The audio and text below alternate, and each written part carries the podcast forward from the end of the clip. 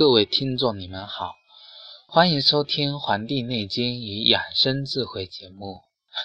本期我将为大家介绍春季、夏季养阳，秋季、冬季养阴的《黄帝内经》理论。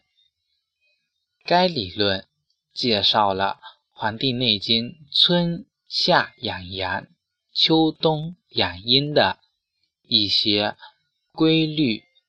一些思想，以及如何进行正确的养生的一些理论。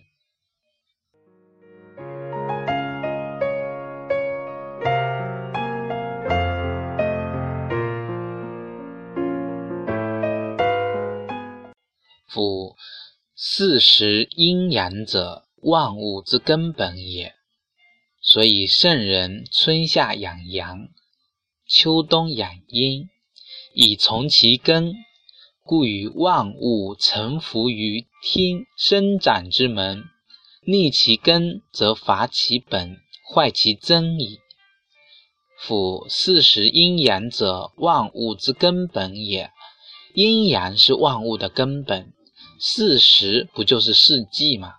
所以圣人对春夏秋冬这个季节。春夏养生发生长，秋冬养收敛收藏，以从其根，要依从春夏养阳、秋冬养阴的根本。天地就是这样运行的，所以天行健，君子以自强不息，要生生不息的运行，故。与万物臣服于生长之门，如果能够做到这一点，就可以和万物一起臣服于生长之门。逆其根，则伐其本，坏其真矣。如果违背这个根本，就如伐掉了你的根本。真就是人体的本性，故阴阳四时者。万物之终始也，始生之本也。逆之则害灾生，从之则苛疾不起。是谓得道。道者，圣人行之，愚者配之。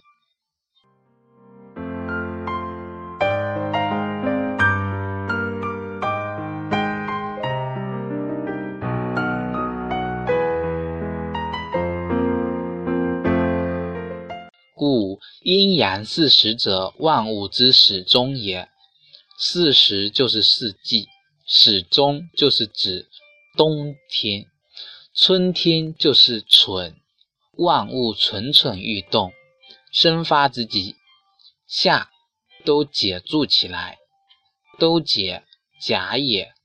夏是假借借过来的意思，有一种散的意思。秋是收敛。就成就的意思，成就万物的意思。冬是终，春是始，有终才有始。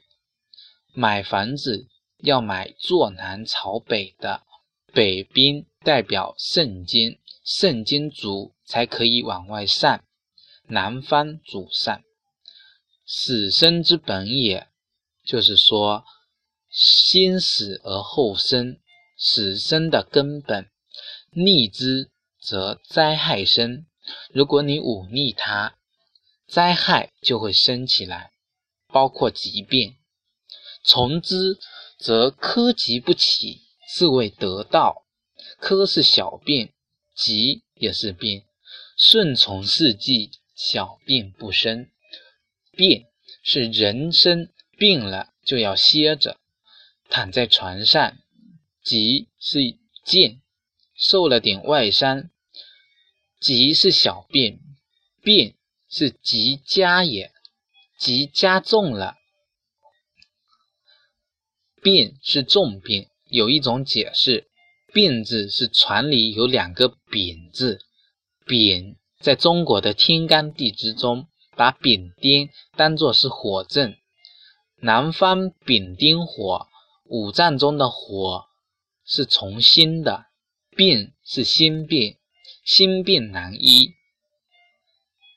没有不可能治的病，也没有不可以治的人。这个脂肪有时候就像人蕴藏着元气地方的这样的概念。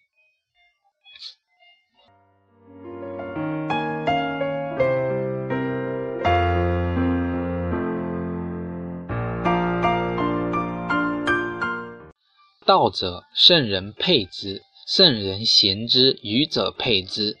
道是圣人按照他去做的，愚者配之。配是通背，违背的意思。愚笨的人就违背的道去行动的人，不自以变之未变。是故圣人不自以变之未变，不自以乱之未乱，此谓道也。夫病以成而后药之，乱以成而后治之，由可而穿简，斗而助追。不亦往乎？是故圣人不治已病，治未病，圣人不治已经生病的那个部位，而治没有生病的部位。有一种说法说中国是预防科学，在你没有生病之前就把问题解决了。还有一种说法是说不治已经生病的器官，而治还没有生病的器官。得了肝病而不治肝病，水生木。把水给固摄住，肾精足，肝病就自然会好。木克土，肝病会往脾上转。如果郁闷时，肝气瘀滞在有瘀滞住，有的人两肋就容易疼痛，尤其是左边。有人是吃不下饭，肝气是瘀滞，把胆胃的气伤害了。治病的时候，如果肝病往脾胃上转，一定要加重。假如是肺癌，治着治着就会肺癌就好了，可是却变成了大肠癌。大家想想看，是肺癌转成大肠癌好呢，还是大肠癌变成肺癌好呢？我觉得两者啊，后者肯定是不好的，前者说。肺癌变成大肠癌，有里及表了。肺与大肠是相表里的。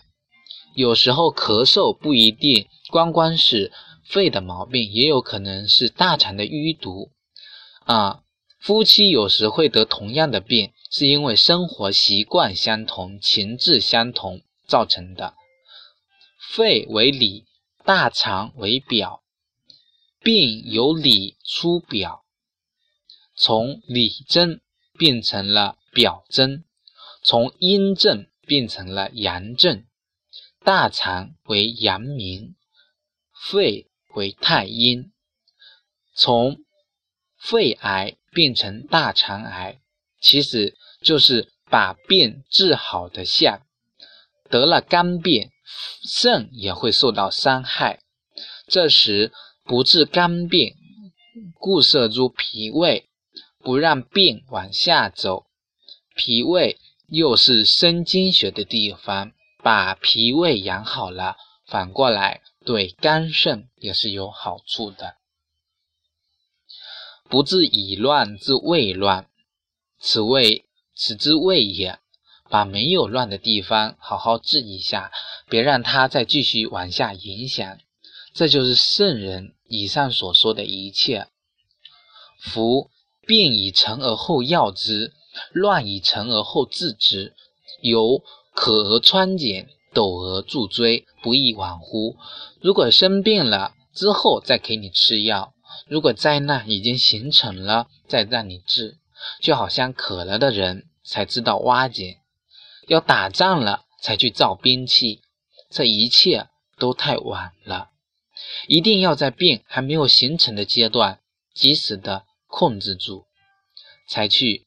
中医在这方面是非常占优势的。如果一看人嘴斜成那样，就知道他是胃病很重，他必他是肯定比较郁闷的，郁闷。另外比较好面子，领导说他，他也憋着，在家里也受气。先要给这个人治的是情志上的，是要让他的情志宣散开来。